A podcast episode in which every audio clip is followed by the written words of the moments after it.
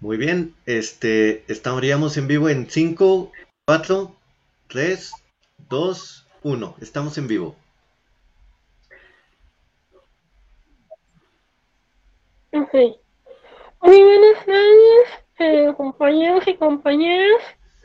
Eh, es para mí un placer eh, y un honor, de verdad, de compartir micrófono eh, con el doctor Antonio Muriel García, quien es un académico, eh, de la, es un académico de la Universidad Nacional Autónoma de México.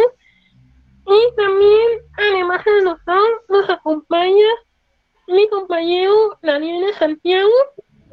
Buenas tardes. Quien, o sea, eh, quien es su colaborador. El día de hoy en nuestro podcast número 4, siguiendo con los temas de, de la conquista eh, de la conquista de México, vamos a, a tratar de aclarar un acontecimiento que va muy ligado a, a, a la conquista, esa evangelización. Y uno de los mitos más comunes es que creemos en la evangelización y la conquista militar son dos acontecimientos eh, diferentes. Y es cierto, la, la evangelización y la conquista van, van separados.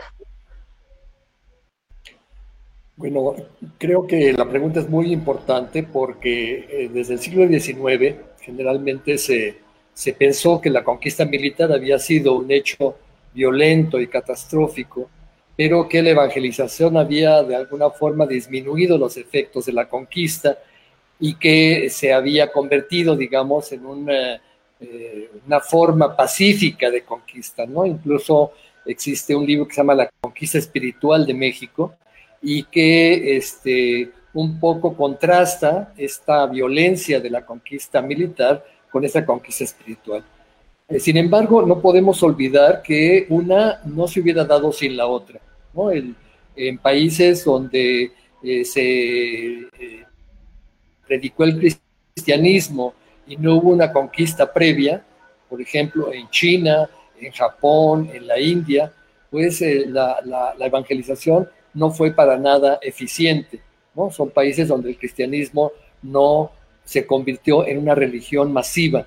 En cambio, en Hispanoamérica, donde el cristianismo se impuso a raíz de la conquista militar previa, pues la evangelización tuvo el éxito debido. ¿no? Esto, esto nos, nos habla entonces de que ambos hechos, a pesar de, digamos, tener características distintas, fueron eh, hechos que tuvieron eh, una fuerte vinculación e, entre sí. Además, muchas veces se piensa que los frailes pues evangelizaron de manera pacífica, pero no debemos olvidar que también hubo violencia en este proceso, ¿no? Eh, sabemos de las persecuciones que hubo contra los sacerdotes indígenas que no quisieron someterse al dominio español, sabemos de la formación de, de juicios sobre eh, caciques que regresaron a, la veneración de sus deidades ancestrales y que fueron pues incluso condenados a la pena de muerte. Entonces, esta, esta visión eh, un poco idílica, ¿no? De una evangelización pacífica frente a una conquista violenta, pues debe ser matizada, ¿no? Ciertamente los frailes defendieron a los, a los indios de los abusos de los encomenderos, pero eso no significa que los israelíes no quisieran, eh, digamos, estar también eh, apoyando o recibiendo el apoyo de los encomenderos, porque finalmente formaban parte de un mismo esquema, ¿no? Cuando los frailes reúnen a poblaciones para evangelizarlas, también están reuniéndolas para que sean mejores, eh, mejor administrados los tributos y la mano de obra indígena. O sea, no es que haya nada más reunido a las poblaciones para evangelizar. El proceso de reunión de poblaciones tiene que ver también con un proceso de sujeción y de dominio sobre las comunidades indígenas. Es decir, yo insisto mucho en que los, los frailes son agentes del imperio, ¿no? No, no, no son solamente gente que viene a cristianizar, son gente que también viene eh, a, imponer un proceso de colonización, de conquista, eh, tanto, tanto espiritual como social y política. ¿no? ¿no? es gratuito que los frailes tengan todo el apoyo de los virreyes, de las autoridades civiles, porque finalmente forman parte de un mismo proceso de sujeción, de sometimiento. ¿Sí?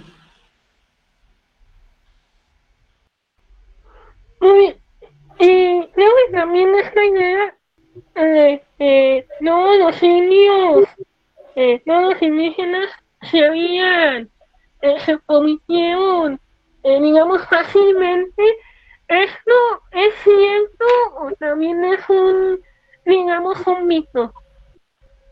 Eh, yo creo que el, proceso, el proceso evangelizador es muy complejo, ¿no? Generalmente tendemos a simplificarlo, pero fue un proceso muy, muy complejo, ¿no? Eh, como hubo una conquista previa, ¿sí? Obviamente hubo diferentes actitudes ante los evangelizadores. Los evangelizadores eran muchas veces aliados. Cortés, por ejemplo, fue el primero que pidió franciscanos para que llegaran a Nueva España. Y los principales apoyos que recibieron los franciscanos una vez establecidos en el territorio fueron de los señores que habían sido los aliados de Cortés durante la conquista. Por ejemplo, el señor de Tlaxcala, eh, fue uno de los grandes colaboradores de los franciscanos. Recibió a los franciscanos en su palacio y fue el que promovió la evangelización tlaxcalteca porque le convenía, porque finalmente las alianzas con Cortés y con el imperio les dieron a estos señores tlaxcaltecas una gran cantidad de beneficios, ¿no? Es decir, la actitud de sometimiento estaba relacionado también con una necesidad de ser reconocidos como autoridades en sus pueblos por el nuevo régimen colonial, ¿no? Y por eso las alianzas con los frailes fueron tan, tan benéficas para ambos, tanto para los frailes como para los señores indígenas. Lo mismo pasa con el señor eh, este, de, de, Texcoco, otro de los aliados de Cortés, o, con don Francisco Tanganchuan, el señor de Michoacán, que también fue eh, uno de los colaboradores de Cortés y que fue el primero que recibió en Sinsunzan a los franciscanos en su palacio. O sea, estamos entonces ante una primera actitud, digamos, una actitud de eh, conveniencia por parte de los señores indígenas para aliarse con los frailes, que son los representantes de la autoridad que en ese momento está rigiendo el territorio, que es Hernán Cortés. ¿no? Después, cuando vienen la, audiencia, ¿no? que tiene muchos conflictos con la primera audiencia, y después la segunda audiencia y el virrey eh, Antonio de Mendoza, pues las alianzas serán cada vez más consistentes. ¿no? Los dominicos, los agustinos que llegan más tardíamente, pues se aliarán con estas, con estas fuerzas. Claro, la actitud de los indígenas va a ir cambiando conforme va avanzando el proceso colonizador. ¿no? Es decir, el rechazo en un principio de la, de, la, de la, evangelización, pues trajo consigo que varios de estos eh, indígenas rebeldes pues fueran sometidos por la fuerza. Y, el proceso evangelizador fue sumamente lento porque hay muchas dificultades para evangelizar. Una de las dificultades es la lengua. ¿Cómo van a cristianizar a los indígenas cuando eh, se hablan diferentes lenguas? Entonces, el primer, el primer problema fue un problema de comunicación lingüística.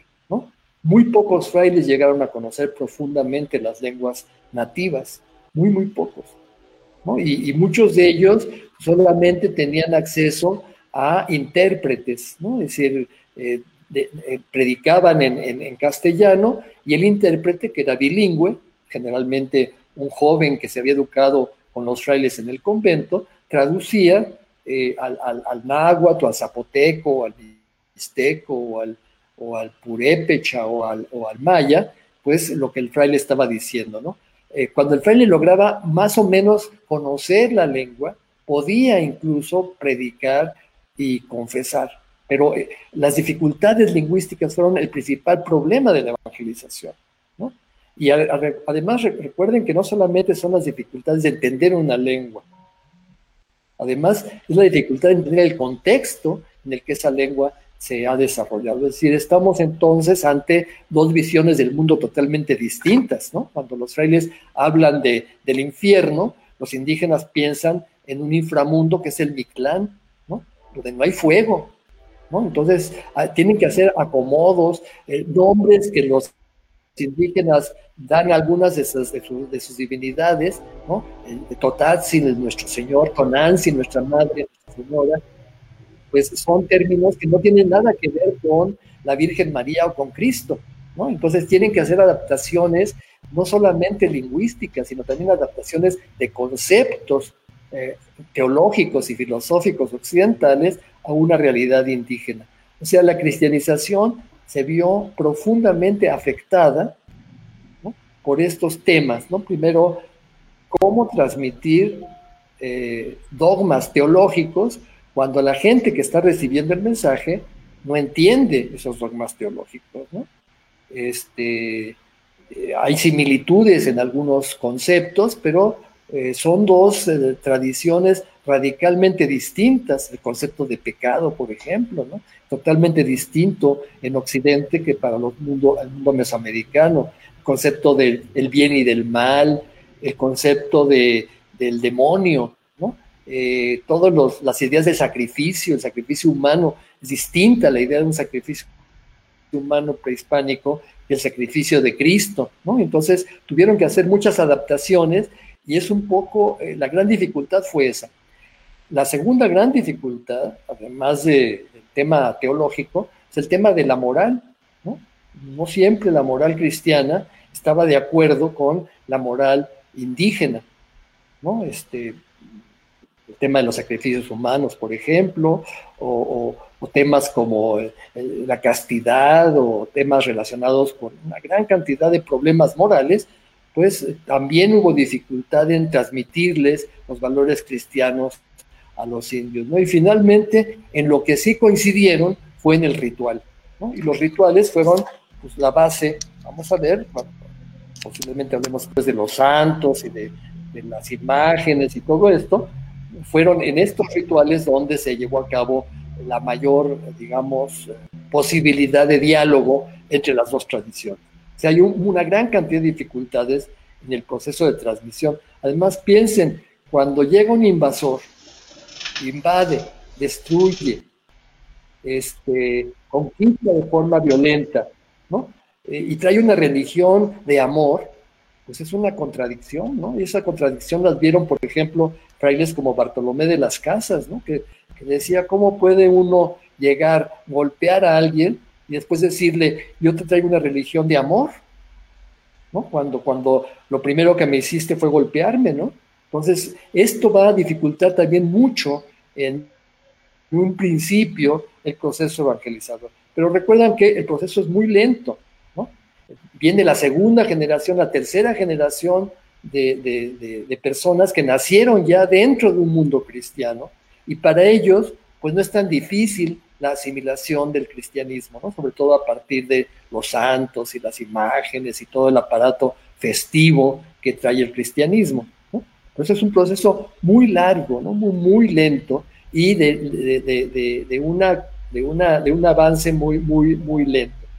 Y, por supuesto no debemos olvidar también que la conquista militar y la conquista religiosa, pues también trajo consigo pues, las epidemias, ¿no? Trajo consigo una, una gran mortandad.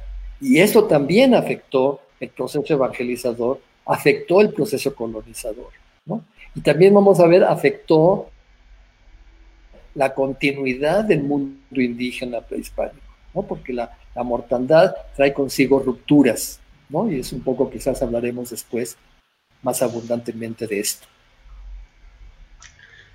Gracias, doctor. Eh, usted eh, nos comentaba sobre estos intérpretes que tenían los indígenas, ¿no? Y de repente nosotros tenemos esta, esta concepción un tanto idílica, romántica de, del fraile que, que, está en un terreno inhóspito él solo y va evangelizando pueblos. Pero ciertamente una cuestión tan compleja como la evangelización requirió de ciertos colaboradores. ¿Podría profundizarnos un poco sobre este tema? Sí, sí, la pregunta es muy importante porque esta visión precisamente de que los frailes llegaron con la cruz, señalando al cielo, sin saber una palabra de lenguas indígenas, lograron cientos de conversiones, la, gente venía a bautizarse convencida de la verdad de la fe que les traían como una especie de milagro, ¿no? Y esta es la versión que tienen las crónicas. Obviamente los frailes se hicieron propaganda a partir de sus crónicas y las crónicas es la imagen que nos dejan de los frailes, ¿no?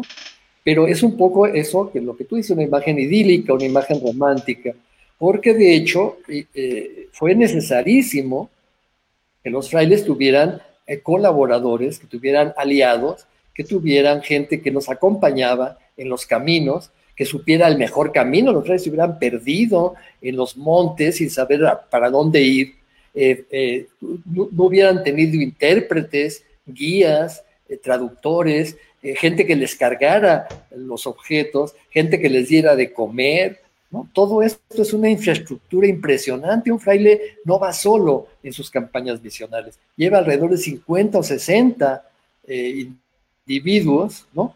Eh, entre los cuales van también mujeres que van haciendo la comida, eh, van, por supuesto, intérpretes, guías, ¿no? Y muchos de estos colaboradores, pues son jóvenes que se han educado en sus conventos, ¿no? Los frailes lo primero que hacen es generar, digamos, una, una especie de infraestructura, digamos, de colaboradores, ¿no? Y, esos colaboradores serán jóvenes indígenas que los señores, los, caciques, van a mandar a los conventos, ¿no? Son sus hijos los que eh, van a ser los futuros gobernantes, los que van a decorar los templos y los conventos, los que van a ser los traductores, los intérpretes, las ayudas, incluso los que van a ser los que persiguen y delatan las idolatrías, ¿no? Tenemos el famoso caso de los niños de Tlaxcala, ¿no? Entonces, sin este, sin este equipo eh, grandísimo de colaboradores, no hubiera sido posible la evangelización. Como tampoco hubiera sido posible la conquista con 100, 200, 300 españoles frente a millones de indígenas, si no hubiera habido la colaboración de tlaxcaltecas, empualtecas, eh, texcocanos, etcétera, etcétera, en la conquista militar de Tenochtitlan y después en las otras cantidades de conquistas que hubo en Centroamérica, en el norte, en, todo el territorio, donde un pequeño sector español fue acompañado de ejércitos indígenas, ¿no? Nahuas, purépechas, después en el norte otomíes, que fueron los que conquistaron esos territorios por la fuerza de las armas, ¿no? O sea, igual que pasa en la conquista militar, la conquista espiritual, la conquista religiosa, no hubiera podido ser llevada a cabo sin la colaboración de estos sectores indígenas aliados. Gracias, doctor. Y precisamente eh, esa colaboración de, los indígenas, de los grupos indígenas, eh, se vio, digamos, se vio reflejada en los momentos. Pero cómo era, digamos, cómo era la función, o cuál era la función de los conventos dentro de la evangelización.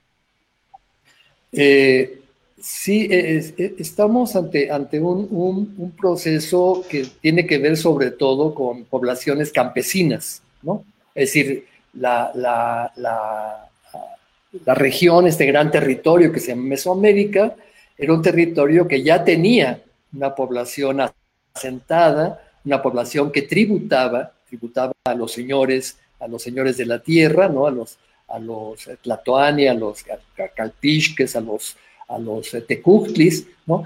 Y esta población eh, tenía además toda una organización, digamos, social, eh, comunitaria, ¿no? Tenía este, tenía redes sociales, tenía una, una organización eh, de distribución del trabajo rotativo, ¿no? El Tequio, eh, tenía organizaciones comunales como el Calpuli, ¿no? Todo esto fue aprovechado por los frailes para llevar a cabo la evangelización. Sin esta base no hubiera sido posible realizarla. Todas las organizaciones sociales se convirtieron después en parte de los hospitales, las cofradías, las cajas de comunidad. Todo esto que los frailes desarrollaron en los pueblos indígenas, pues tenía como base toda una realidad prehispánica de organización social y política. Y es muy importante señalar también que aunque la mayor parte de la población, eh, digamos, eh, indígena era campesina, eh, pues había un sector de población que vivía en las ciudades. Y, y es muy importante esto porque casi siempre olvidamos que el proceso evangelizador, aunque se dio en el campo, en el mundo rural, en el ámbito, digamos, de los pueblos, toda la logística, toda la organización del sistema se dio a partir de las ciudades. En las ciudades fue donde se organizaban los, eh, digamos, las, las, escuelas para darle eh, instrucción a los frailes, incluso una escuela tan importante como el Colegio de Santiago Tlatelolco, que estaba en la Ciudad de México, que fue un colegio donde la aristocracia indígena se educó para ser colaboradores de los frailes y de donde salieron los más importantes estudios sobre el mundo indígena, ¿no? Recuerdan el fraile famoso, fray eh, Bernardino de Sahagún, ¿no? Que tenía todo un equipo de traductores e intérpretes indígenas y gracias a estos colaboradores y con la dirección de Sagún se pudieron hacer obras tan importantes como el Códice Florentino, una gran cantidad de textos, de traducciones, de, de, vocabularios, de, sermonarios, de, textos para la evangelización en lenguas indígenas, ¿no? Ahí se fijó eh, caracteres latinos, muchas de las lenguas indígenas, que algunas de ellas no tenían escritura, otras sí, pero finalmente se, se formó un, corpus, un corpus de, de, textos, de, textos para la evangelización y los alumnos de Tlatelolco fueron fundamentales en este proceso. También en las ciudades es donde se lleva a cabo la, logística, ¿no? la, reunión de, los, de los frailes para ponerse de acuerdo en los métodos evangelizadores. Desde las ciudades está el virrey, están los obispos, donde en cada ciudad están eh, llevando a cabo toda la la, logística, la, dinámica que se va a llevar a cabo en el proceso evangelizador, ¿no? todo, prácticamente todo el proceso evangelizador en toda su, infraestructura se está desarrollando a partir de las ciudades, ¿no? a partir de la Ciudad de México, de la Puebla, ¿no? la, ciudad episcopal que para 43 ya es la capital del obispo poblano, en Antequera de Oaxaca, en Mérida, en Yucatán, en Valladolid, en, Michoacán, en Páscuaro primero, ¿verdad? Con Vasco de Quiroga, en Guadalajara, ¿no? Que son las capitales donde hay un obispo, donde hay una autoridad civil y donde están las cabezas de los conventos de las órdenes religiosas, ¿no? las casas matrices de los franciscanos, de los dominicos, de los agustinos. Entonces es muy importante el papel de las ciudades en este proceso eh, misionero evangelizador, sobre todo porque en ella se está llevando a cabo pues toda la, infraestructura, ¿no? Y es muy importante porque es en esas ciudades también donde están educando los jóvenes que van a ser los futuros colaboradores de los eh, frailes, ¿no? Sobre todo sus traductores, sus intérpretes, ¿no? Los que van a desarrollar la mayor parte de la labor, ¿no? Los catequistas, por ejemplo, ¿no? Hay poblados donde los frailes son tres, cuatro, ¿no? Hay más frailes en un poblado, ¿no? ¿Cómo cuatro frailes van a evangelizar a cinco mil, a diez mil, a quince mil, a veinte mil personas que viven no solamente en el pueblo, sino en todos los lugares de los alrededores, ¿no? Recuerdan que los, pueblos se concentraron, pero quedaron muchos poblados aislados, ¿no? Y los frailes tenían que ir a visitar estos poblados y cuando iban a visitarlos iban con sus colaboradores y había catequistas que dejaban ahí para que siguieran el proceso de evangelización de, de memorización. Entonces, sin esta infraestructura, que, parte de las ciudades, también hubiera sido imposible el proceso evangelizador. Eh, muy bien, doctor. Este, quisiera preguntarle también sobre una cuestión que ha llamado mucho mi atención desde, desde niño.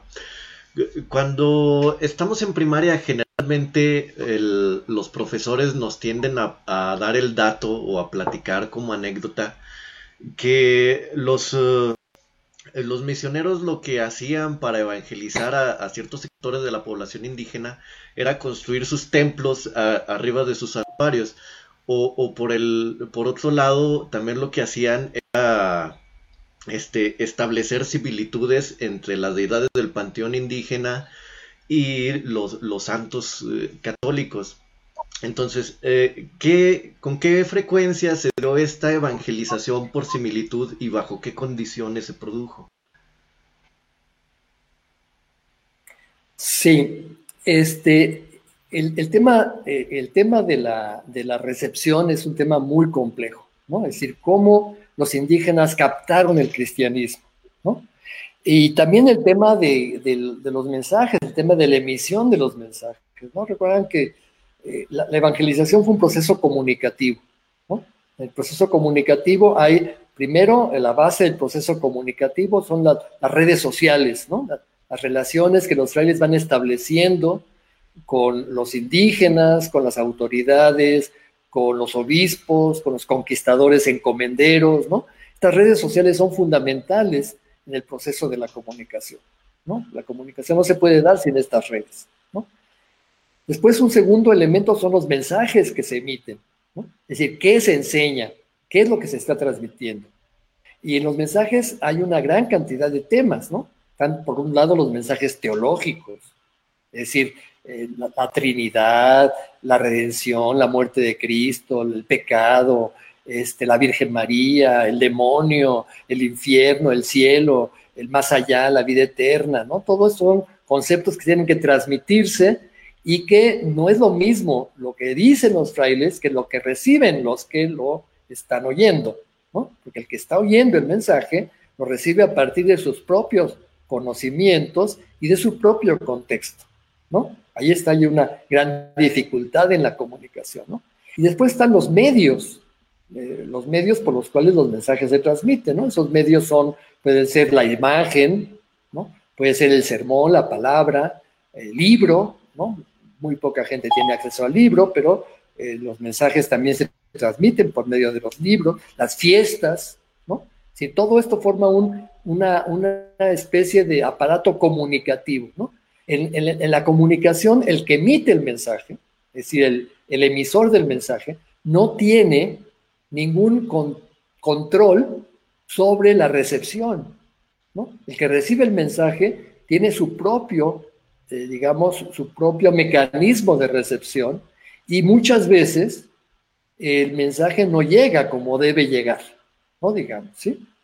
Y el, el, el, receptor no es pasivo, El receptor continuamente está transformando el mensaje que ha recibido, lo comunica, lo cuenta, lo transmite, ¿no? Y al mismo tiempo él lo asimila de su forma muy personal, ¿no? Entonces, en el proceso de, de, la evangelización, este fue el gran problema, el problema de la recepción, ¿no?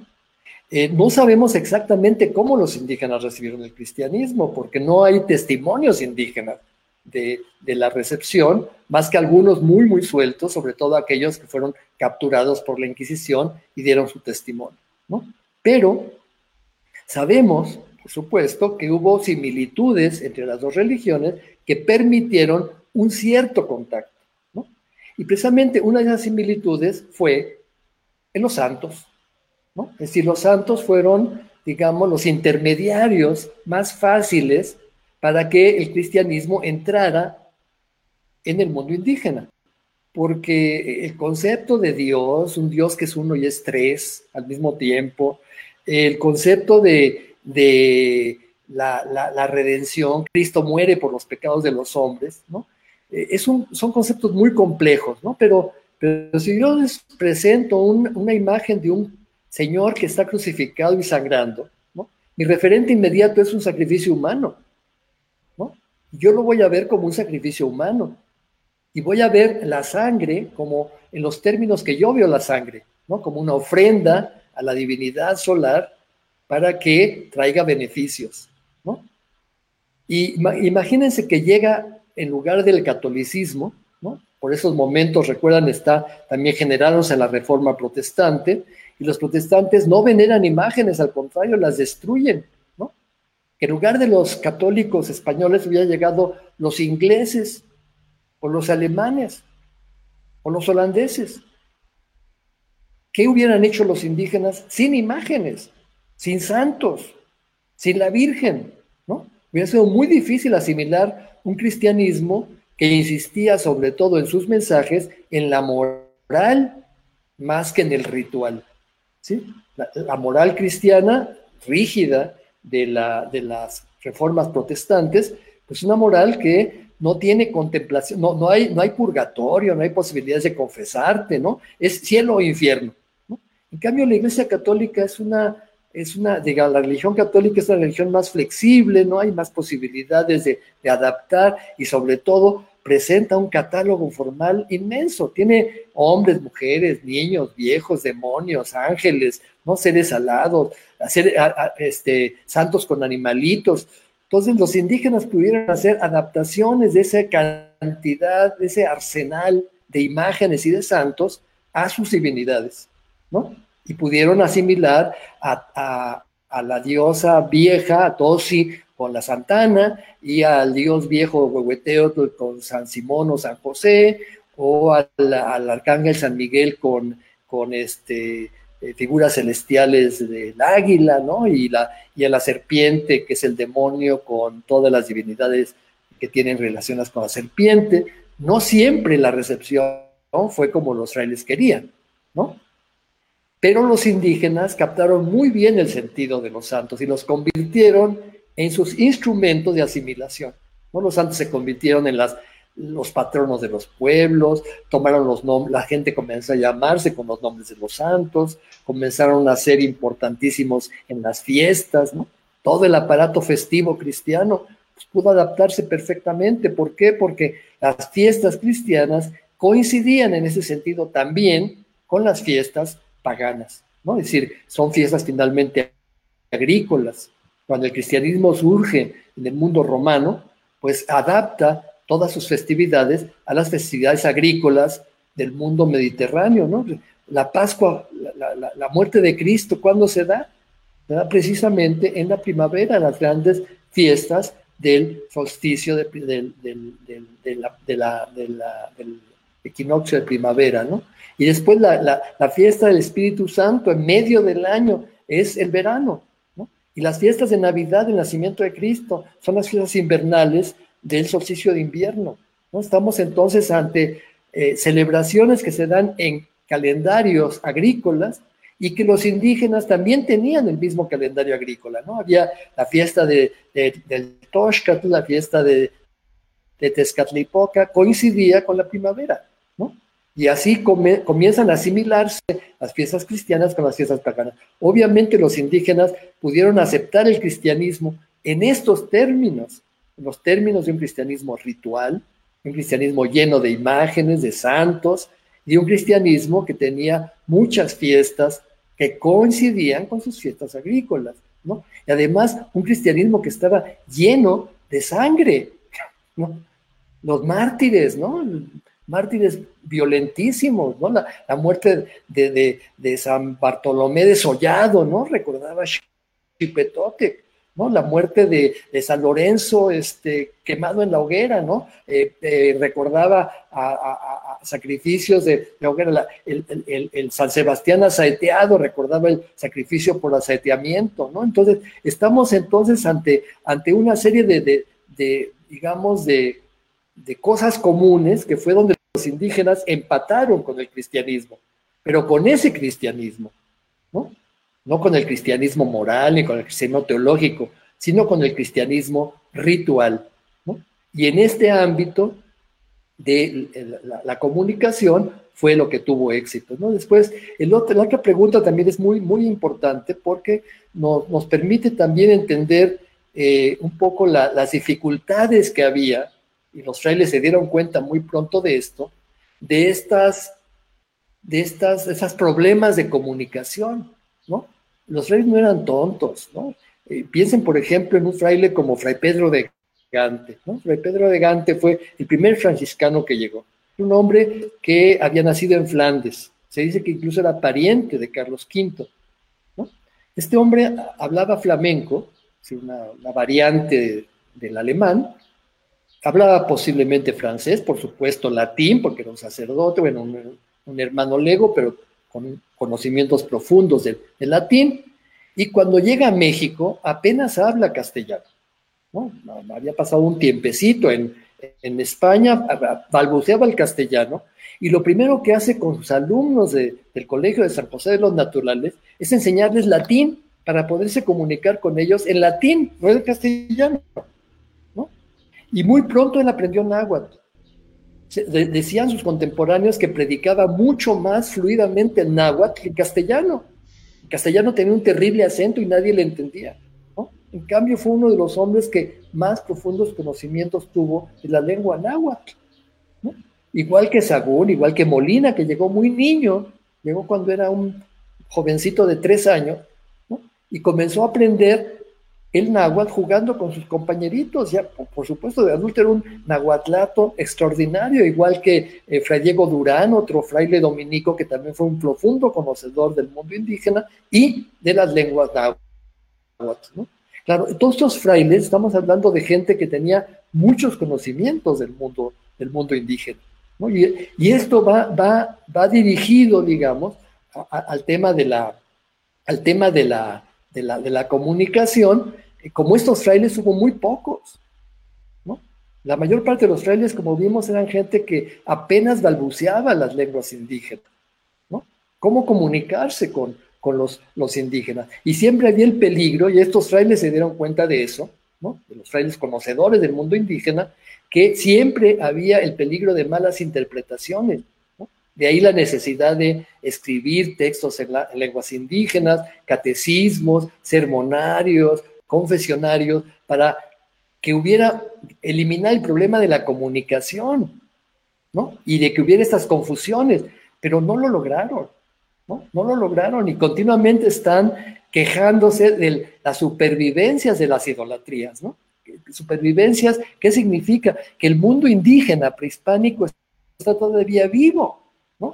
Pero los indígenas no es que siguiera vivo su mundo prehispánico tal cual, ¿no? Lo que hicieron fue adaptar todas sus creencias prehispánicas al cristianismo e hicieron una especie de melancho, una mezcla entre cristianismo y paganismo.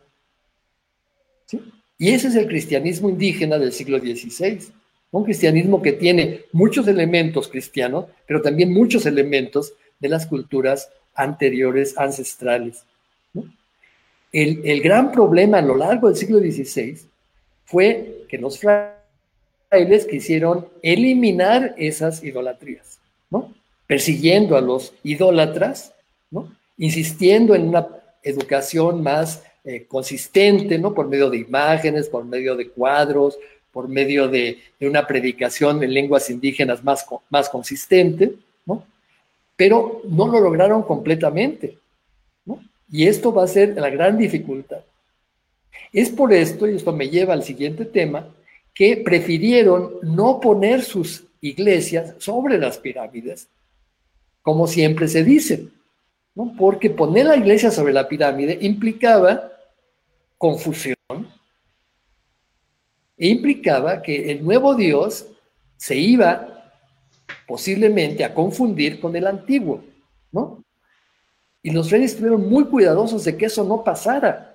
¿No? Recuerdan el, el, gran tema de la Virgen de Guadalupe, cuando el obispo Montúfar quiere imponer ahí el culto a la Virgen de Guadalupe, los primeros que se oponen son los franciscanos, y detrás de ellos está Sagún, y Sagún dice, es que ahí hay muchas diosas, en, ese, en esos cerros se venderan a muchas diosas Tonantzin, a muchas diosas madres, y va a haber el problema de que los indígenas van a confundir a esta diosa, a esta Virgen de Guadalupe, con una diosa madre más. los, los reyes están muy conscientes de esto, ¿no?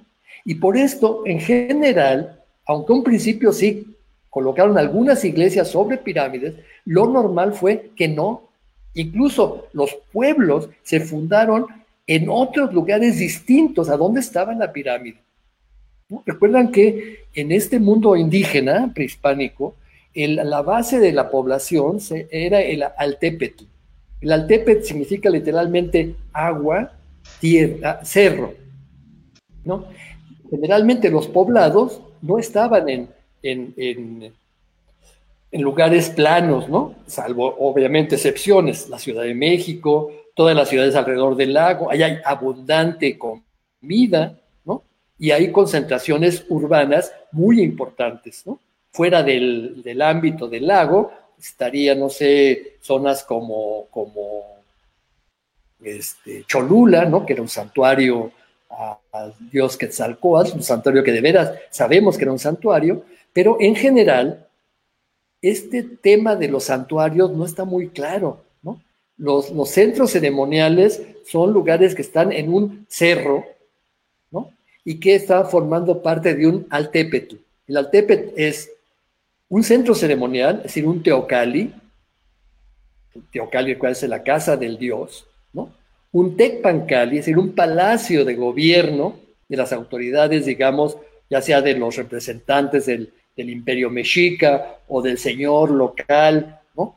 El palacio y el templo, el teocali y el tecpancali están muy juntos, y un tianguis, ¿no? Son las cuatro T's, ¿no? Tianguis, teocali, tecpancali, ¿no? El tianguis es el lugar del mercado. La población no vive ahí, la población vive dispersa en el valle, ¿no? En pequeñas aldeas, y van al centro ceremonial cuando hay la fiesta, cuando hay mercado, y a pagar su tributo. Pero el resto de su vida están dispersos en las poblaciones de alrededor. ¿no?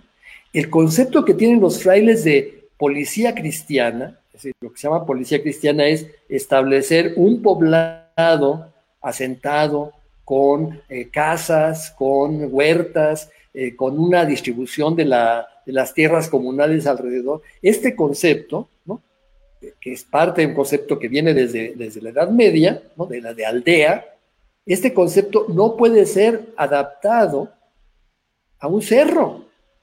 Lo que hacen es fundar sus pueblos en el valle, conservan el mismo nombre del pueblo, pero ahora está en el valle. ¿sí? Piensen, por ejemplo, en, Tlaxcala. En Tlaxcala hay cuatro señoríos, cuatro, cinco, seis, Altépetl, ¿no? la, ciudad de Tlaxcala se funda en el valle, en el centro de esos cuatro pueblos. No en Ocotelulco, no en Tizatlán, sino en un nuevo poblado que se llama la Nueva Tlaxcala, ¿no? Igual pasa en Huejotzingo.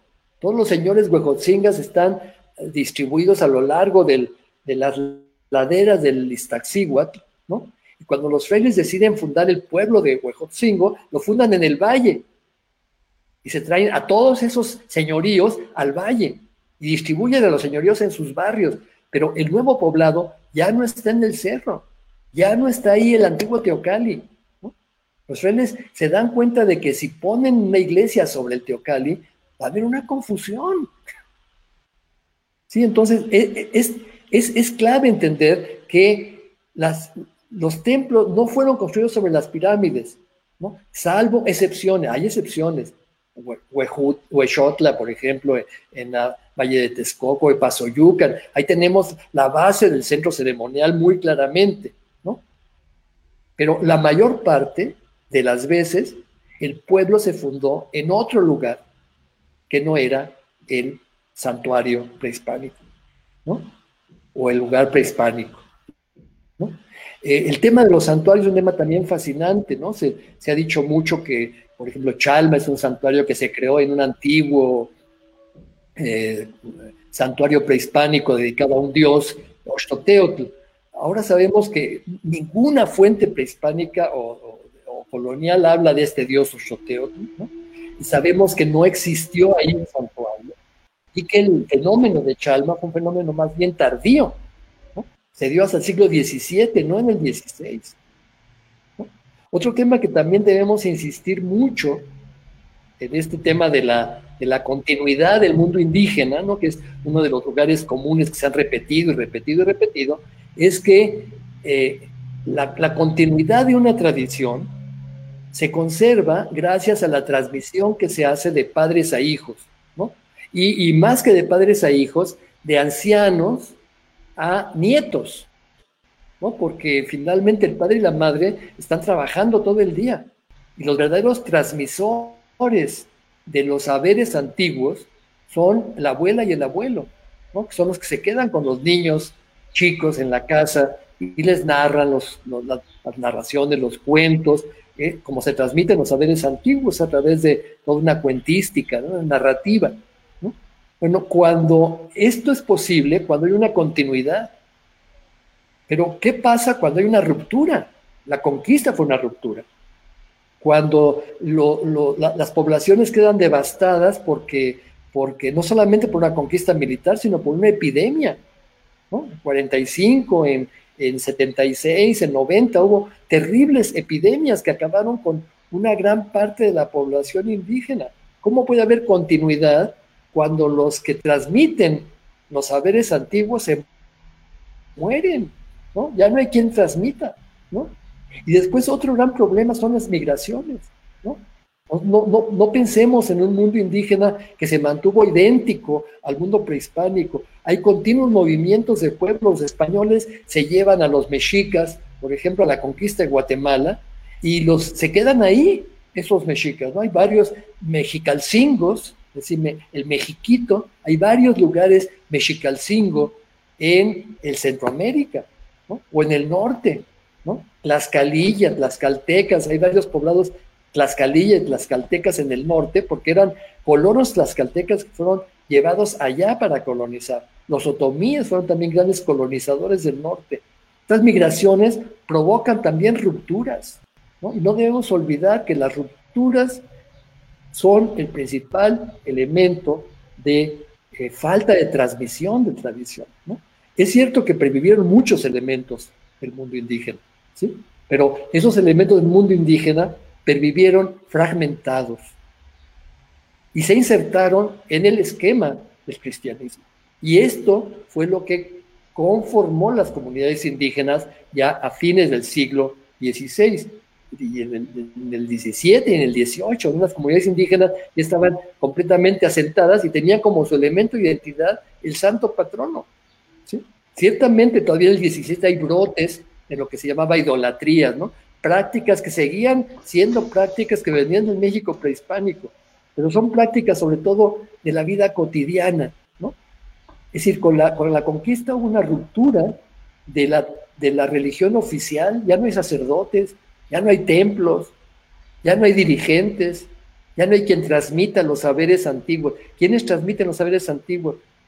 Se dan a nivel doméstico los ancianos, la curandera, la partera, el hechicero, es, esta gente que transmite saberes ciertamente muy importantes, que se transmiten en la vida cotidiana, en el ámbito doméstico, en el ámbito agrícola, y por supuesto que se siguen conservando muchas tradiciones, se insiste muchísimo en que detrás de, la, de los altares, debajo de las cruces, en los montes, en las cuevas, sigue habiendo ídolos y sigue venerándose los dioses antiguos, pero esto no excluye que simultáneamente se siga venerando a los santos cristianos. ¿no? Porque las religiones de, esas religiones populares son religiones que insertan, que integran, no son religiones que se oponen a, otra tradición. Cualquier tradición que sirva puede ser perfectamente integrada, ¿no? porque lo importante es su efectividad. ¿no? Si yo necesito que llueva, igual me da que el que hace la lluvia sea Tlaloc que San Isidro. ¿no? Porque finalmente, si no le llamo a, no le, no le pongo una veladora a los dos, a lo mejor uno de los dos me falla. ¿No? Entonces, esta idea de sincretismo, la idea de que se puede perfectamente ser cristiano y al mismo tiempo ser pagano, ¿no? es una idea que los frailes no entendieron, pero que los indígenas practicaron todo el tiempo. Muy bien, doctor, muchas gracias. Muy bien. Ya para concluir, o ya se nos está acabando el tiempo, me gustaría hacer esta última pregunta. Eh, ¿Hubo una función entre las culturas indígenas y, la religión católica española? Sí, un poco lo que, lo que les estaba diciendo, ¿no? Esta, esta, pues hubo una fusión digamos, hubo un cristianismo, ¿no? Muy peculiar, que se impuso en poblaciones que eran agrícolas y que supieron reconstruir su mundo espiritual a partir de lo que les mandaron los españoles, pero conservando algunas de las tradiciones del mundo indígena, algunas de las visiones que se tenían sobre el cosmos, sobre el tiempo, sobre los valores, ¿no? Y por supuesto, muchas de las tradiciones están vinculadas con las organizaciones comunales. ¿no? Que eh, hablamos eh, antes de las redes, ¿no? Las redes sociales son fundamentales en el proceso de transmisión y en el proceso de combinación de elementos culturales. Y parte fundamental de esas redes sociales son precisamente estas organizaciones comunales. Eh, los indígenas supieron muy pronto asimilar el tema, por ejemplo, de las cofradías. ¿no? Las cofradías eran organizaciones para las celebraciones festivas, había cofradías de sangre que se utilizaban para flagelarse durante la Semana Santa, había cofradías de ánimas para rezar por las ánimas del purgatorio, había cofradías del Santísimo Sacramento, sobre todo eh, aquellas que se celebraban eh, la fiesta del Corpus Christi, que era la fiesta más importante del año, ¿no? Se paseaba la Eucaristía por el pueblo. Estas fiestas estaban organizadas por las cofradías, ¿no? Y los cofrades, que eran la mayor parte de la población, pues tenían en estas celebraciones un medio para eh, insertar muchos elementos de la tradición indígena, ¿no? No solamente los elementos, digamos, sociales, como por ejemplo la organización comunal del trabajo, ¿no? Eh, la organización de, tierras comunales para los gastos de la fiesta, ¿no? Las, o, ganado, rebaños de ovejas que se, utilizaban también como recursos para, para la para las celebraciones festivas, pero además también a través de las cofradías también se transmitieron muchos de los valores del mundo, del mundo indígena. Entonces, tenemos sí una combinación entre un esquema social, político y cultural español, que es el que se impone por derecho de conquista y por la evangelización, y por otro lado, muchos elementos indígenas que sobreviven gracias a la transmisión, pero que también van a, no van a ser idénticos a los que existían en el mundo prehispánico, ¿no? porque esas rupturas, estas eh, epidemias, todo esto que hemos hablado, pues van a provocar también que haya cambios en esas tradiciones. ¿no? Es, el, el, tema es muy complejo. ¿no? Generalmente nos movemos en explicaciones muy simplistas, ¿no? lo que se llaman los lugares comunes. ¿no?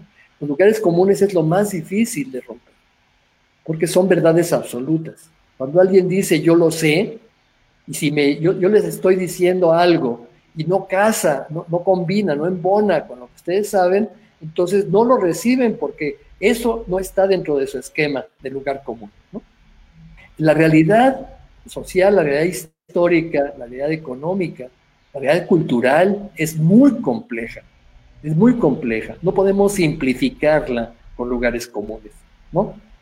Y un poco lo que, lo que pretendemos al acercarnos a una realidad tan compleja es más o menos vislumbrar todos los matices que hay, todos los grises que hay entre el blanco y el negro, ¿no? Todos matices, ¿no? Todos los indígenas eran este, idólatras, todos los indígenas seguían practicando el paganismo en el siglo XVI. Hay que matizarlo, o todos los indígenas eran cristianos y ya habían olvidado sus tradiciones. Hay que matizarlo, ¿no? Todos no existen, ¿no? Cada persona, cada comunidad tiene su propia forma de recibir el mensaje, ¿no? Eh, eh, yo insisto mucho en que al hablar del proceso evangelizador hay que tener en cuenta el espacio y el tiempo, ¿no? Es decir, ¿qué significa esto? Que primero hay que regionalizar. No, es lo mismo la recepción del cristianismo y la evangelización que hubo en lugares donde hay una ciudad como la Ciudad de México, como Puebla o como Páscuaro, donde la evangelización fue muy intensa, donde las comunidades indígenas muy pronto se mestizaron, donde hay muchos poblados donde habitan no solamente indígenas, sino también mestizos, mulatos, españoles, ¿no? Poblados como Tlaxcala, como Cholula, como Tehuacán, como como Cuernavaca, como Toluca, como Pachuca. Esos ya son ciudades españolas, no son pueblos indígenas.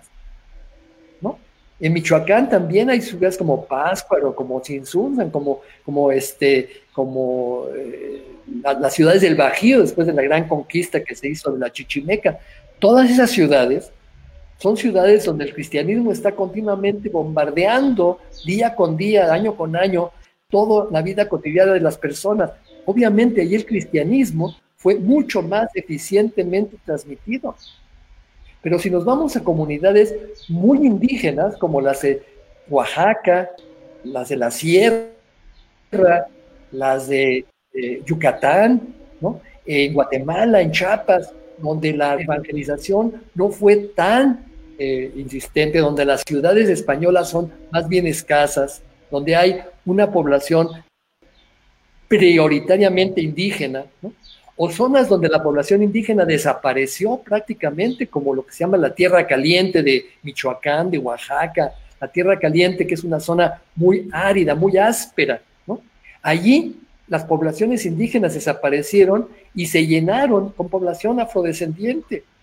Todavía no, no conocemos el proceso de evangelización de esta población afrodescendiente de las costas. ¿no? Este proceso fue también un proceso fascinante. ¿Cómo llegó el cristianismo a ellas? No a través de los frailes, a través de los clérigos seculares y de las parroquias que se comenzaron a fundar ahí.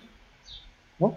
Entonces, la realidad regional es muy variada, muy compleja, muy distinta. No podemos generalizar con el tema de la evangelización porque no fue igual en el territorio, porque las regiones de este país son distintas y las realidades sociales y económicas de cada una de esas regiones fue distinta. Incluso cambiaron a lo largo de la colonia, del proceso conquistador y colonizador. ¿no? Ahora se está rescatando esta tercera raíz, la raíz africana, y muchos de estos africanos también se convirtieron al cristianismo, pero también hicieron sus asimilaciones con sus divinidades que traían cuando llegaron como esclavos. ¿no? Y eso también es un proceso evangelizador que lo desconocemos, ¿no? No lo hemos estudiado. Y después está el tema cronológico. El tema cronológico también es fundamental. No es lo mismo los indígenas del siglo XVI temprano es decir, los indígenas que recién han sido conquistados, que siguen todavía pensando en sus términos y con sus conceptos prehispánicos, ¿no? donde obviamente el cristianismo no pegó, ¿no? o pegó muy superficialmente, que los indígenas del siglo XVII o del siglo XVIII, cuya vida desde su infancia hasta su muerte estuvo marcada por los sacramentos cristianos, por las fiestas cristianas, por los santos patronos cristianos, por todo un bombardeo continuo de cristianismo. No es lo mismo entonces hablar de indígenas en el 16 que hablar de indígenas en el 18. Entonces, cronologizar, regionalizar, es decir, tener en cuenta el espacio y el tiempo, es fundamental para romper la idea de los lugares comunes. No, no podemos hacer generalizaciones ante una situación sumamente compleja desde el punto de vista temporal, desde el punto de vista regional.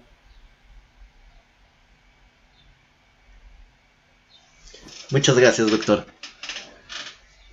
Bueno, desgraciadamente, perdone, desgraciadamente el tiempo apremia, ya se nos acabó el tiempo, pero no queremos terminar sin antes darle las gracias al doctor Antonio Rubial por acompañarnos esta tarde en un tema tan interesante. Este, ojalá podamos tenerlo por aquí en alguna otra ocasión. Y a nuestros clonautas combatientes les damos las gracias por eh, asistir a, esta videoconferencia. Esperamos eh, su asistencia también a nuestros podcasts de la próxima semana. Este, estaremos subiendo los horarios y los días en que transmitiremos a nuestras redes sociales. Que tengan una excelente tarde. Muchas gracias, doctor. Muchas gracias, Daniel. Muchas gracias, Francisco.